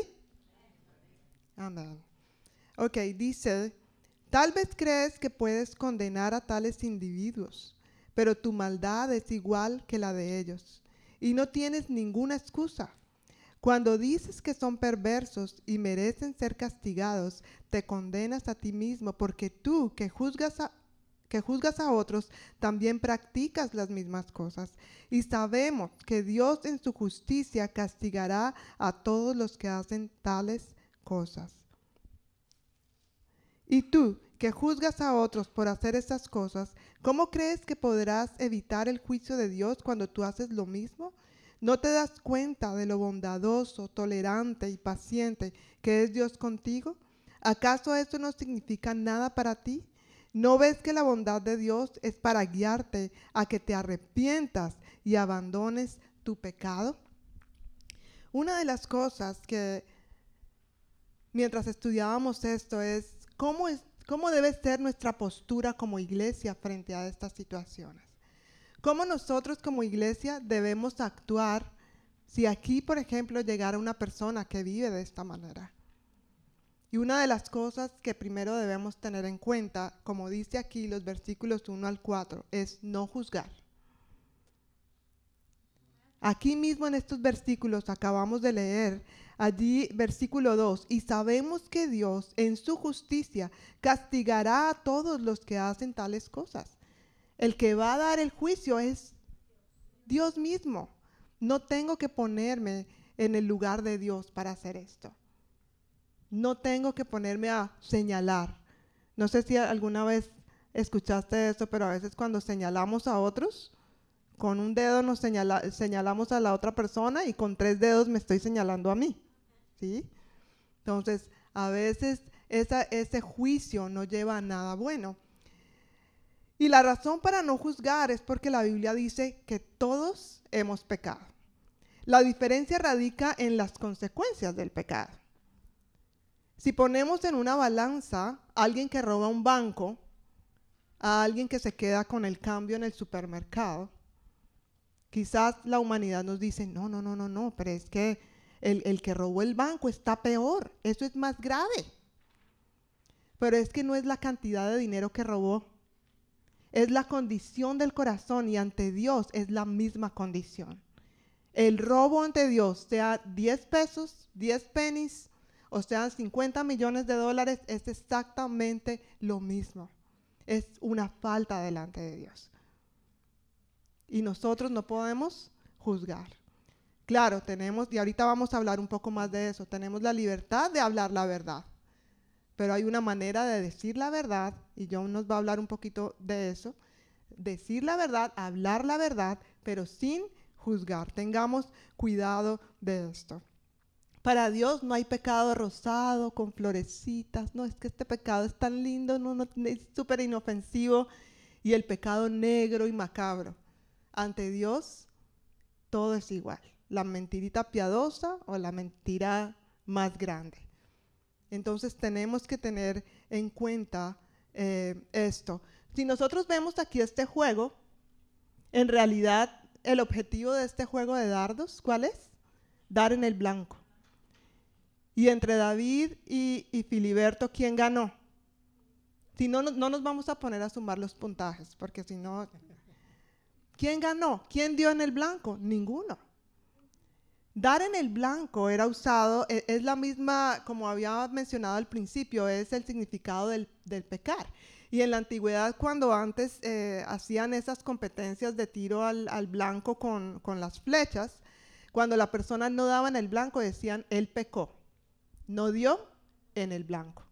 Por eso la palabra pecado significa no dar en el blanco. Y ya hemos hablado una y otra vez que sin Cristo no podemos dar en el blanco en nuestras propias fuerzas, por más de que te esfuerces, por más de que tú trates con tus propias fuerzas de dejar ese hábito, de dejar ese pecado, no vas a poder hacerlo solo.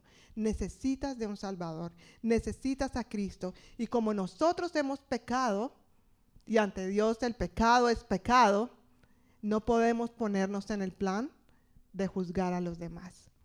Entonces, entonces ¿cómo podemos hacer nosotros? ¿Cuál es ¿Qué, es lo que debemos hacer nosotros como iglesia? Y esa es la otra parte, es orar y alcanzarlos. En el versículo 5 del capítulo 1, quiero que volvamos al versículo 5 del capítulo 1. Este, estos versículos son tan cortos pero tan profundos que me encantan. Dice así, por medio de Cristo, Dios nos ha dado a nosotros como apóstoles el privilegio y la autoridad de anunciar por todas partes a los gentiles lo que Dios ha hecho por ellos, a fin de que crean en Él y lo obedezcan, lo cual dará gloria a su nombre. Aquí dice que Dios nos ha dado, cuando nosotros decidimos tomar ese plan de, de, Dios en nuestra vida y nos sometemos a su verdad y recibimos su salvación y su justificación a través de la fe, Él nos ha dado dos cosas. Él nos ha dado dice aquí, el privilegio y la autoridad. El privilegio se refiere a algo que nos da especial a nosotros, que no se le da a todo el mundo. En el momento en que tú vienes a Cristo, recibes a Cristo en tu vida, te arrepientes de tus pecados, dices, Señor, ya no quiero vivir esa vida sin ti y me, me someto bajo tu cobertura, Él te da el privilegio, pero también te da la autoridad. Y la autoridad es poder, poder para gobernar. La verdad nos da la autoridad. Tenemos la verdad. Y podemos gobernar por sobre y, hablar la verdad sin temor porque tenemos la autoridad de la verdad por encima de todas esas ideologías locas que el mundo pueda levantar. Entonces Él nos da el privilegio y la autoridad de qué? Dice, de anunciar por todas partes a los gentiles lo que Dios ha hecho por ellos. Cuando nosotros hablamos o pensamos de hablar acerca de lo que Dios ha hecho, hablamos de la palabra testificar. Y muchas veces nosotros pensamos en testificar de lo que Dios ha hecho en mí. Y eso está bien, eso es parte. Cuando alguien, cuando alguien está enfermo, yo puedo decir, mira, sabes que Dios me sanó a mí. Dios me sanó a mí de cálculos renales. Entonces, cuando yo veo a alguien que está sufriendo con cálculos renales, yo tengo tanta fe, porque Dios lo hizo conmigo, sé que Dios lo puede hacer por el otro también. Entonces, pero también no olvidemos qué es lo que Dios ya hizo por la humanidad, por las personas que viven de esta manera. Dios ya les proveyó la salvación y por eso nosotros tenemos que animarles a ellos a tomar ese camino. ¿Sabes qué? Tu matrimonio está así, yo conozco a alguien que puede sanar tu matrimonio. Y ese es Cristo. ¿Estás deprimido? Sabes que yo creo, eh, yo, yo sé de alguien que puede ayudarte a llenarte de gozo. Y ese se llama Cristo. Lo que Jesús hizo en la cruz, lo hizo por ti también. Lo ha hecho por mí y lo hizo por ti. Dios nos ha dado el privilegio y la autoridad. Y la razón para, ¿cuál es la razón por la cual Dios ha provisto esto? Porque el corazón de Dios dice ahí, dice que nos da el, poder y la autoridad de anunciar por todas partes a los gentiles lo que Dios ha hecho por ellos, a fin de qué? De que crean en Él, pero no solamente que crean, sino que lo obedezcan, porque la bendición está en la obediencia. Si salimos a la calle a preguntarle a la gente, todo el mundo, ¿usted cree en Dios? Todo el mundo va a decir, la mayoría va a decir, sí, claro, yo creo en Dios. Pero realmente le creen a Dios, realmente están obedeciéndole a Dios. Una cosa es tener un conocimiento intelectual de Dios. Otra cosa es realmente creerle y decirle, Señor, te voy a seguir. Estas son dos cosas muy diferentes. Y Dios quiere que le creamos, que le obedezcamos. Dios quiere que tus vecinos, tus amigos, tus compañeros de trabajo que no conocen a Cristo puedan ver en ti esa luz. Y que tú puedas hablarles, pero sabes qué? Que pueda tu estilo de vida mostrarles que Dios está vivo. Por quién tú vives, por quién tú crees, con tu manera de hablar, con tu manera de actuar, con tu manera honesta de ser, amorosa de ser por esas personas. Amar esas personas, servir a esas personas. Y no te voy a quitar el punto porque si no. ok, Dios nos ha dado la autoridad. Y quiero cerrar estos dos puntos hablando a, a cada uno de nosotros que somos padres. Un lugar en el que el Señor nos ha dado la autoridad es en nuestros hogares. Hombres, quiero hablarles primero a ustedes. Dios te ha llamado a ti a llevar los pantalones de tu casa y no permitir que nada de las ideologías de este mundo vengan a destruir tu matrimonio ni tu relación con tus hijos. Dios te ha dado la autoridad. Y nosotros, las mujeres, anhelamos ver a, a ustedes como hombres poniéndose los pantalones. Y con todo el respeto se los digo, viviendo para Cristo. Anhelamos que ustedes tomen el toro por los cuernos y dejen de ser engañados por todas las cosas que el mundo dice. Viviendo así se vuelve más, se vive más sabroso, ¿no? Hoy es viernes y el cuerpo lo sabe, como dicen por ahí.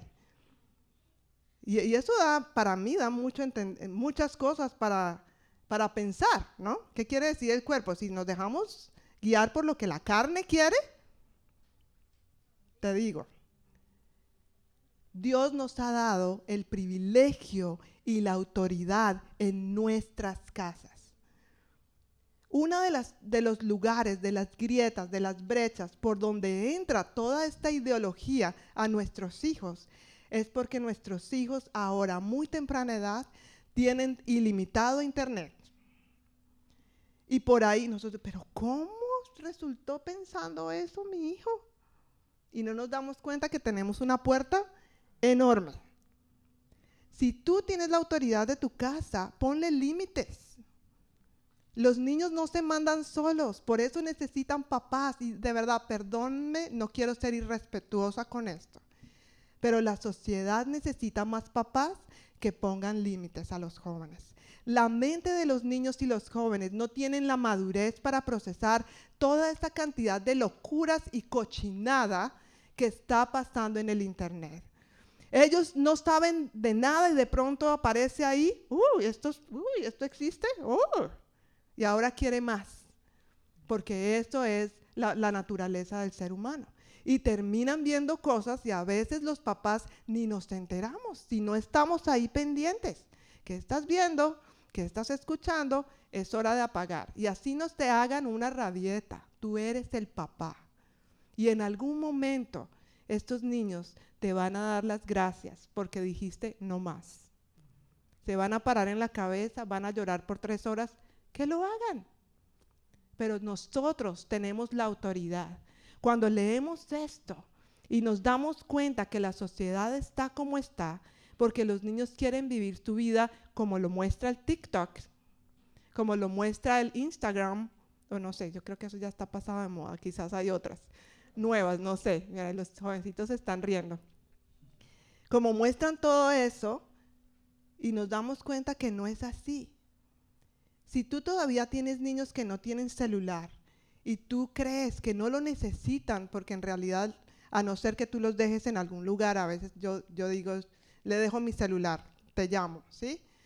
Pero por favor no les des ese aparato tan temprano si no los necesitas. No le des internet ilimitado, estar pendiente. Hay aplicaciones que ayudan a bloquear las páginas y estás cubriendo a tu hijo de llenar su mente de ideologías que van en contra de la palabra de Dios, que van en contra de su verdad, que esas ideologías vienen a los niños y los confunden y los llevan y los arrastran a la oscuridad. Nosotros tenemos la autoridad de frenar esto. Aparte de orar, aparte de guiar a nuestros hijos con parámetros claros, también hablarles de la palabra de Dios. ¿Cuánto tiempo dedicamos en casa para leer la palabra de Dios con nuestros hijos? Para hablar de temas profundos en cuanto a la sexualidad, las finanzas, las mentiras, todo esto. Tenemos la autoridad para que, Dios nos ha dado cuando recibimos esa salvación, cuando recibimos la justificación, cuando recibimos ese perdón por nuestros pecados. Ahora nosotros tenemos la autoridad para guiar a nuestros hijos pero los primeros que tenemos que eh, hacer eso somos nosotros, vivir de esa manera. Amén. Entonces Dios nos, nos eh, guía, nos invita a no juzgar y segundo, a orar y alcanzar a estas personas, sabiendo que Dios nos ha dado el privilegio y la autoridad. Amén. Amén. ¿Cómo más podemos ser la respuesta para mostrar a Dios? ¿Cómo más podemos aplicar esta porción de la palabra? Una manera más es amar y servir sin comprometer la verdad. En Romanos 1, versículos 9 al 15, no los vamos a leer, pero está en tus notas si quieres leerlo más a fondo después. Solamente quiero citar algunas frases que el apóstol Pablo menciona ahí. En estos versículos él dice, Dios sabe cuántas veces los recuerdo en mis oraciones. Les está escribiendo a los creyentes en dónde? En Roma, una ciudad no 100% pagana, sino 200% pagana. O sea, cualquier parecido con la realidad, pura coincidencia. Pero Él les dice, Dios sabe cuántas veces los recuerdo en mis oraciones. Algo que siempre pido en oración es que Dios mediante se presente la oportunidad de ir por fin a verlos, pues tengo muchos deseos de visitarlos para llevarles algún don espiritual que los ayude a crecer firmes en el Señor. Quiero alentarlos en la fe. Me propuse muchas veces ir a visitarlos, pero hasta el momento me vi impedido. Mi deseo es trabajar entre ustedes y ver frutos espirituales. Siento una gran obligación. Estoy ansioso por visitarlos para predicarles la buena noticia. Al leer estos versículos uno se da cuenta, caramba, Pablo amaba a esta gente. Pablo amaba a sus hermanos, a su familia en Cristo en Roma y entendía las presiones por las que ellos podrían estar pasando. Y a pesar de que Roma, me imagino, era peor que Las Vegas, él dijo, yo quiero ir allá. Yo quiero ir allá, yo quiero ir a servirles, porque allá hay gente que necesita conocer a este Jesús que nos ha hecho justos. Allá hay gente que necesita conocer a este Jesús que puede perdonarnos, que puede salvarnos, que puede restaurar, restaurarnos, que puede cambiar nuestra vida por completo. En Roma la gente vivía presiones tan fuertes como nosotros las vivimos hoy en día y aún así Pablo quería ir allá a servirlos porque los amaba. Pero los versículos que acabamos de leer nos dejan ver también muy claramente que aunque Él los amaba y quería ir a servir, Él no estaba dispuesto a negociar la verdad. La verdad es la verdad. Y punto. No, no podemos negociar con eso. No podemos jugar con eso. Está bien amar y servir a las personas descritas en los versículos difíciles que acabamos de leer. Pero no podemos en pos de amar y servir negociar lo que está aquí. Dios es la verdad. Su palabra es la verdad. Jesús dijo que conoceríamos su verdad y su verdad nos haría libres. Si negociamos la verdad, si diluimos la verdad, si a esta porción de la palabra le echamos un poquito de agua, como cuando llega visita inesperada y uno le echa más agua a la sopa, para que rinda, para que alcance, no, no, no vamos a llegar a ningún lado, no vamos a lograr el propósito, no vamos a lograr el acometido. Recuerdo que en un vecindario en el que mi familia y yo vivimos, eh, había un vecino que él pensaba que era ella. No solamente pensaba que era ella, sino que se vestía como ella, como una mujer. Y cuando se presentaba, se presentaba con un nombre eh, femenino. A esta persona, cuando llegamos ahí, obviamente al orar por el vecindario, eh, fue inevitable no notar su, su, presencia y empezamos a orar por esta persona sin conocerla. Eventualmente, por no casualidades de la vida, sino por diosidencias, no coincidencias, sino diosidencias, este hombre, vamos a llamarle hombre porque es lo que es, conocía a otra persona que nos conocía a nosotros y esa persona lo llevó a nuestra iglesia. Y recuerdo cuando esta persona llegó, se sentó al lado mío. Yo estaba sentado en la última banca. No sé si él no quiso sentarse más adelante porque tal vez qué iba a decir la gente o cómo lo iban a tratar, cómo lo iban a ver. Y pues su, su, su apariencia era bastante femenina en realidad. Entonces es difícil no llamar la atención visualmente hablando, pero se sentó al lado mío, estaba terminando la alabanza y habitualmente orábamos juntos, entonces obviamente al dirigirnos a orar unos por otros, él estaba al lado mío, nos agarramos de las manos, eso sí se las agarré bien fuerte.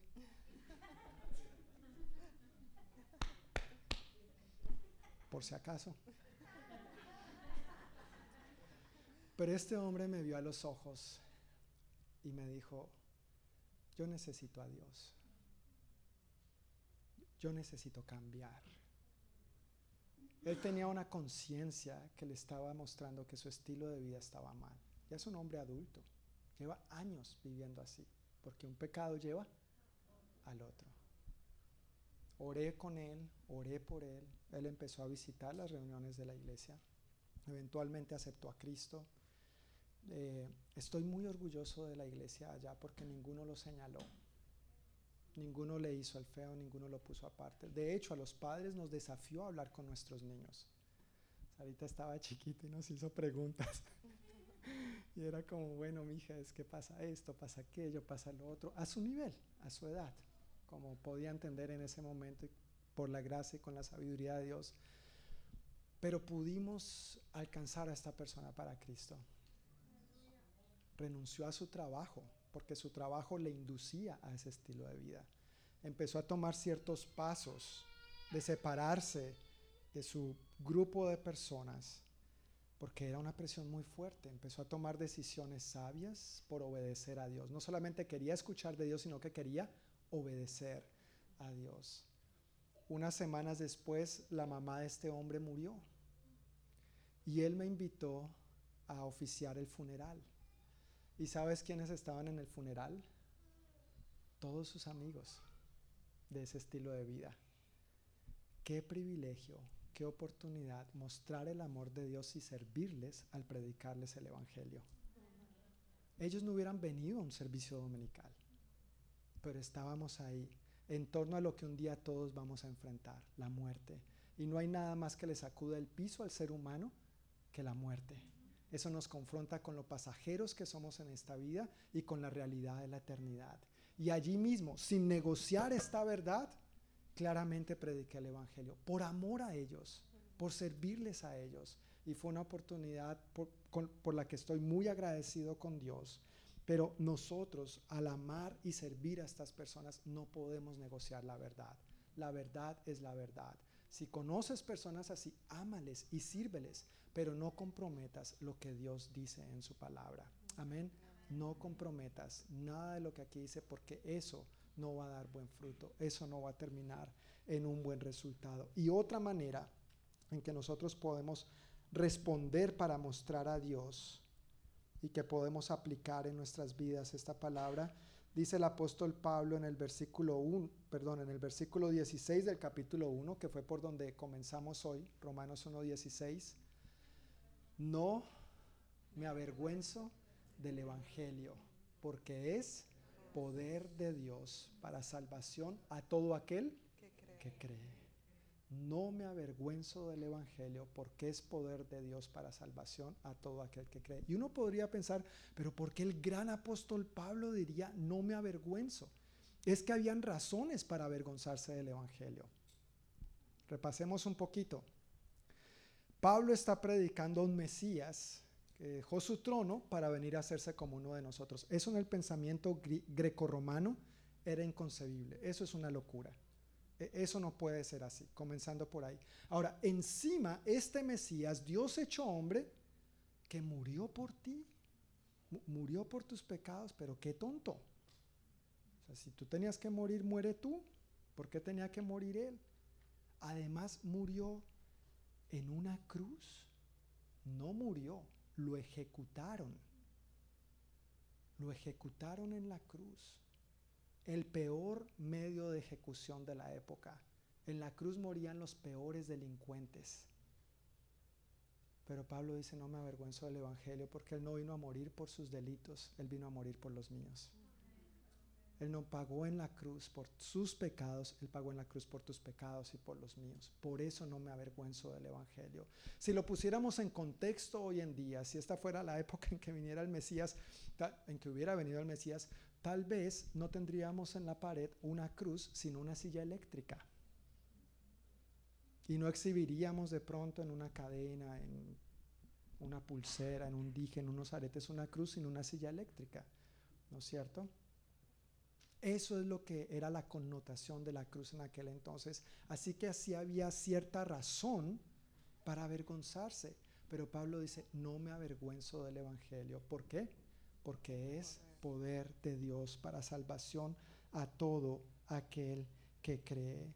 La invitación, hermanos, para nosotros es que en los tiempos en que estamos viviendo, también nosotros estamos expuestos a mucho menosprecio. Y tal vez lo que otros opinen o piensen acerca de nosotros nos podría hacernos sentir avergonzados y mejor quedarnos callados en lugar de proclamar el Evangelio y decir, yo creo en Dios, yo le creo a Dios, vivo en Él, vivo por Él y quiero cumplir sus propósitos. Mucha gente se refiere a nosotros como retrógrados, anticuados, pasados de moda, tan brutos. Creen en ese libro, ese libro hace rato que pasó de moda. Eso debieron haberlo quemado por totalidad en la Inquisición y todo ese tipo de, situaciones que se vivieron hace siglos. Y estamos expuestos a ese tipo de comentarios y situaciones, pero que tú y yo nos paremos firmes para decir, no me avergüenzo del Evangelio. ¿Sabes por qué? Porque si lo has experimentado, has visto su poder obrando en ti. No me, no me avergüenzo del Evangelio porque he experimentado su poder y me ha transformado. No me avergüenzo del Evangelio porque lo he experimentado y me ha perdonado, me ha dado paz, me ha dado salvación, me ha dado eternidad, me ha dado propósito, ha bendecido mi familia. Es mi sanador, es mi protector, es mi salvador, es mi proveedor. Él lo es todo. No me avergüenzo del Evangelio por esa razón. El apóstol Pablo también escribió, no me avergüenzo porque yo sé a quién he creído. No nos avergoncemos porque sabemos en quién hemos puesto nuestra confianza. Y todo aquel que confíe en Él no será jamás defraudado. Amén. Todo aquel que confíe en Él no será jamás defraudado. Si conocemos este poder, no es para avergonzarnos, es para compartirlo con amor y vivirlo con firmeza. Amén. Es para compartirlo con amor, pero también vivirlo con firmeza.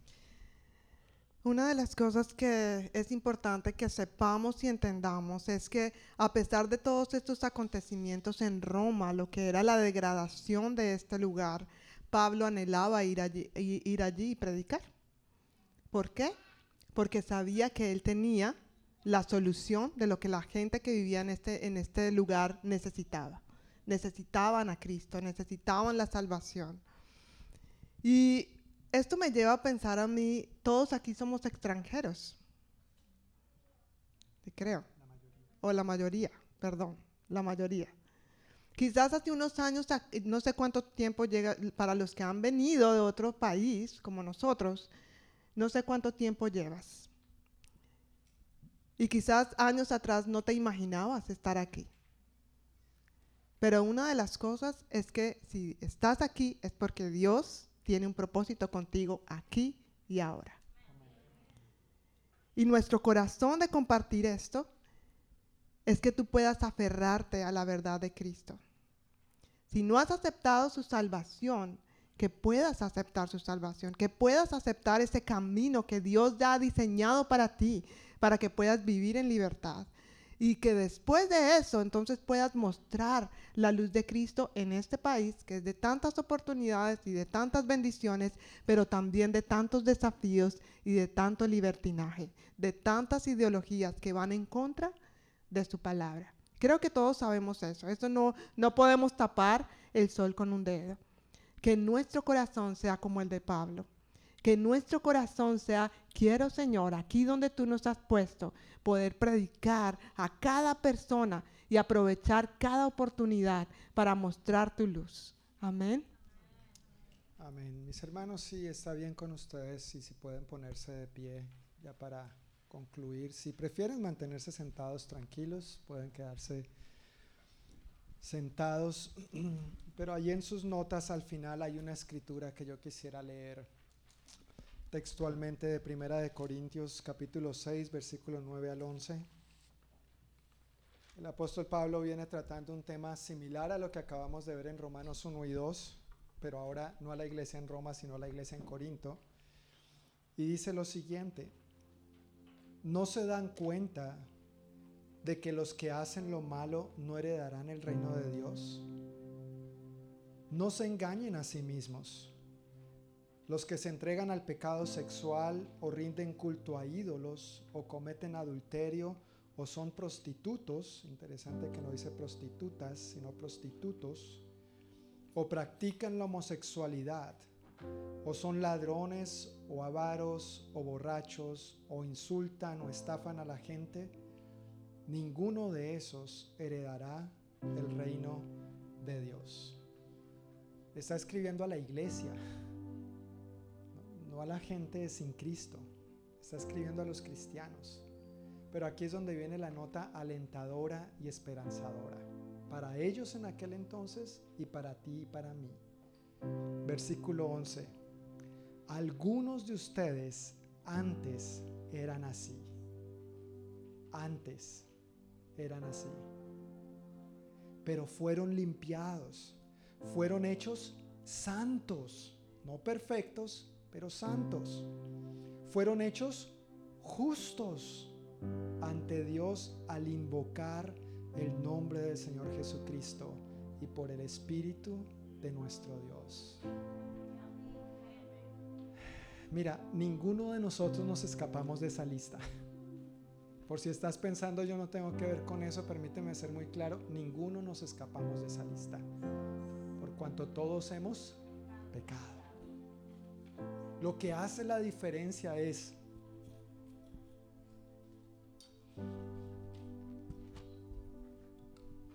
¿Quién hace la diferencia? Jesús.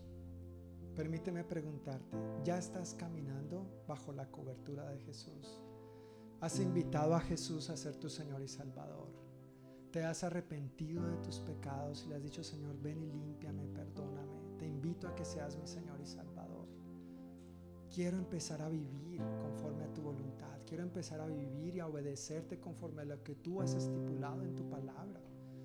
Si, si, tú no has tomado esa decisión, si tú no recuerdas saber, eso es tu decisión, ¿recuerdas? Ya hablamos de eso al principio, pero si tú no has tomado esa decisión, no, no es verdad que tú estás viviendo bajo la cobertura de Jesús. Tú necesitas a Cristo hoy, aquí y ahora.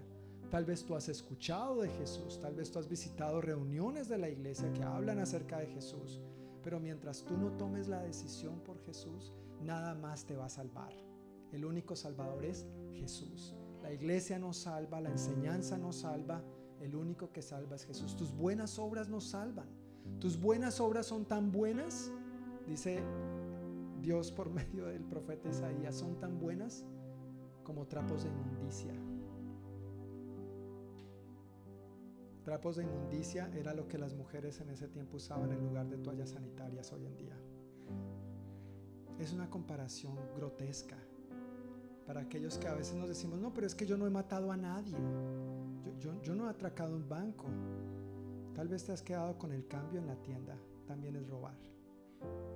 Por naturaleza somos o hemos cometido pecado.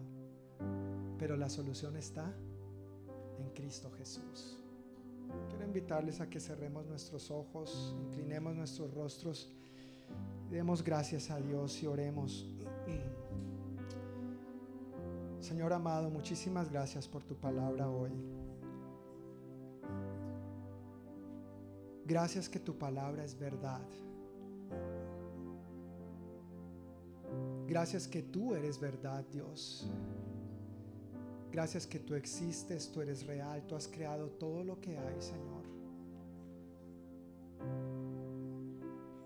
Y aunque a veces seamos tildados de retrógrados o anticuados o hasta locos y fanáticos, Señor, no nos avergonzamos de ti porque sabemos a quién hemos creído.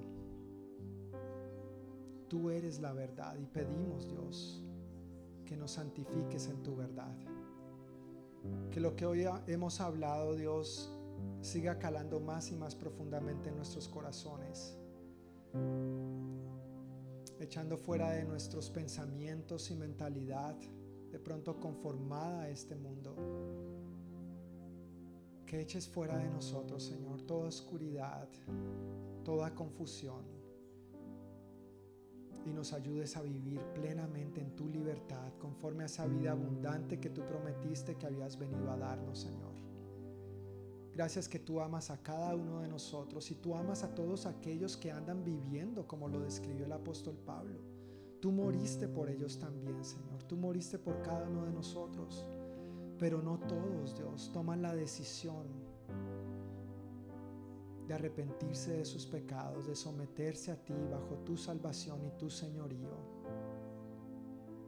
Padre, oramos por estas personas, que tu gracia, que tu amor les alcance y que en el proceso nos uses a nosotros, Señor, para manifestarles tu amor, para manifestarles que tú eres real, que tú no estás en contra de ellos, que más bien tú estás a favor de ellos y que tú tienes buenos propósitos por delante para sus vidas. Gracias Dios por tu infinito amor, por tu infinita bondad, infinita misericordia.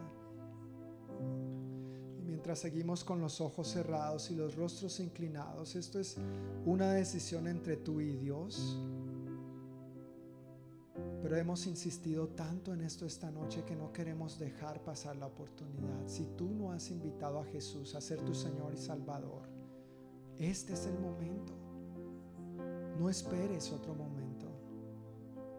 Tal vez puedes escuchar al Espíritu Santo tocando a tu corazón en este momento, diciéndote, mira, permíteme entrar. Quiero ser tu Señor y Salvador, quiero perdonarte, quiero limpiarte de toda tu maldad, darte vida nueva, plena y abundante y que caminemos juntos de aquí en adelante. Si este es tu deseo, y no has tomado esta importante y trascendental decisión en otro momento, yo quiero pedirte que allí donde tú estás, levantes tu mano para indicar el deseo que tienes en tu corazón. Solamente yo tengo mis ojos abiertos para ver si alguien levanta su mano, pero Dios te bendiga, puedes bajar tu mano, gracias. Dios te bendiga, puedes bajar tu mano. Amén, Dios te bendiga, puedes bajar tu mano, gracias alguien más esta noche que si todavía no ha tomado esta decisión, dice, hoy es mi día, hoy es mi día, hoy yo necesito a Cristo, hoy yo necesito cambiar. Y solamente puedo hacerlo en el poder y la gracia del Espíritu Santo derramada en Cristo Jesús. Gracias Señor. Gracias Dios.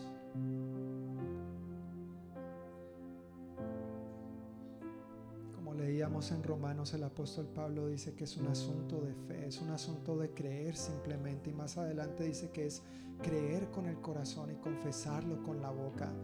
Así que siguiendo estas instrucciones, yo quiero pedir a las personas que levantaron su mano y al resto de la congregación que por favor les, les acompañemos, expresando a Dios el deseo que ellos tienen, repitiendo esta sencilla oración al decir, Señor Jesús, yo te doy gracias por tomar mi lugar en la cruz del Calvario. Gracias por pagar mi deuda Hoy yo te invito a ser mi Señor y mi Salvador. Te abro la puerta de mi corazón. Te invito a que entres en Él y que te sientes en el trono que te corresponde solamente a ti. Te pido perdón por todos mis pecados. Gracias por lavarme. Gracias por limpiarme. Recibo esta limpieza creo esta limpieza. Creo que soy una nueva criatura y que de ahora en adelante soy nuevo en ti. Gracias por escribir mi nombre en el libro de la vida. Lléname de ti, Espíritu Santo. Lléname de tu poder para vivir obedientemente a ti y a tu palabra de Jesús. Amén. Gracias Señor. Padre, bendecimos a estas personas que acaban de tomar esta importante, la más importante decisión de sus vidas. Fortaléceles, anímales, aliéntales que empiecen a experimentar esta gracia, salvadora, renovadora y transformadora en todas las áreas de su vida, Dios. Que ahora mismo empiecen a experimentar lo que es no avergonzarse del Evangelio porque es poder de Dios para salvación a todo aquel que cree. Obra poderosa y milagrosamente, Señor, en las áreas en que lo estén necesitando, Dios. Trae el consuelo, la paz, Señor, la restauración física, emocional, mental, espiritual que estén necesitando, aún en las relaciones interpersonales. Bendice sus familias, Señor. Bendice sus trabajos, la obra de sus manos. Guárdalos, Señor, en la palma de tu mano. Guárdalos de todo mal y peligro, Señor. Como iglesia los bendecimos, Dios, en tu nombre.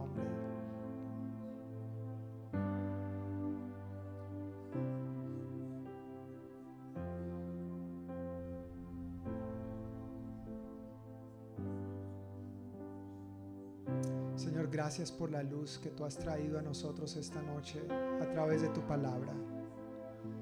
Yo pido Dios que si entre nosotros tal vez algunos de estos aspectos, aunque ya hemos creído en ti, aunque ya te hemos confesado como Señor y Salvador, pero tal vez algunos de estos aspectos nos suenan duros y son chocantes, yo pido en el nombre poderoso de Cristo Jesús que toda oscuridad y toda confusión sea derribada de nuestro entendimiento espiritual, Dios. Que tu luz brille, que tu palabra resplandezca en lo profundo de nuestros corazones, en lo profundo de nuestro espíritu, en lo profundo de nuestra mente y que nosotros te permitamos renovarnos el entendimiento conforme a quien tú eres a tu naturaleza, a tu carácter, a cómo tú has creado las cosas y cómo has determinado que funcionen. Tú eres el creador, por lo tanto tú sabes cómo funciona lo que tú has creado. Tú eres Dios, no nosotros. Tú eres sabio y las ideologías de este mundo son necias, Señor. Ayúdanos en esas áreas en que todavía tal vez luchamos y creemos que son controversiales y que tal vez de pronto somos demasiado cerrados, ayúdanos a creerte a ti, Dios. En tu gracia, en tu amor, a caminar misericordiosamente hacia el perdido, pero sin negociar tu verdad. Padre, muchas gracias por esta semana que estamos empezando. La ponemos en tus manos. Oramos que nos bendigas, que nos guardes de todo mal y peligro, que nos bendigas con buena salud y que esta sea una semana en la que experimentemos tu gracia en todas las áreas de nuestra vida. Te amamos Dios. Gracias por lo que has hecho nosotros. Gracias por lo que estás haciendo y por lo que harás. Declaramos tu bondad una vez más.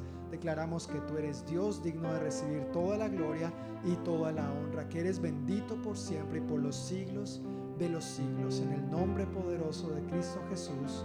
el pueblo de Dios dice, amén. Amén. Que el Señor les bendiga. Tengan una muy buena noche y semana y con el favor de Dios nos vemos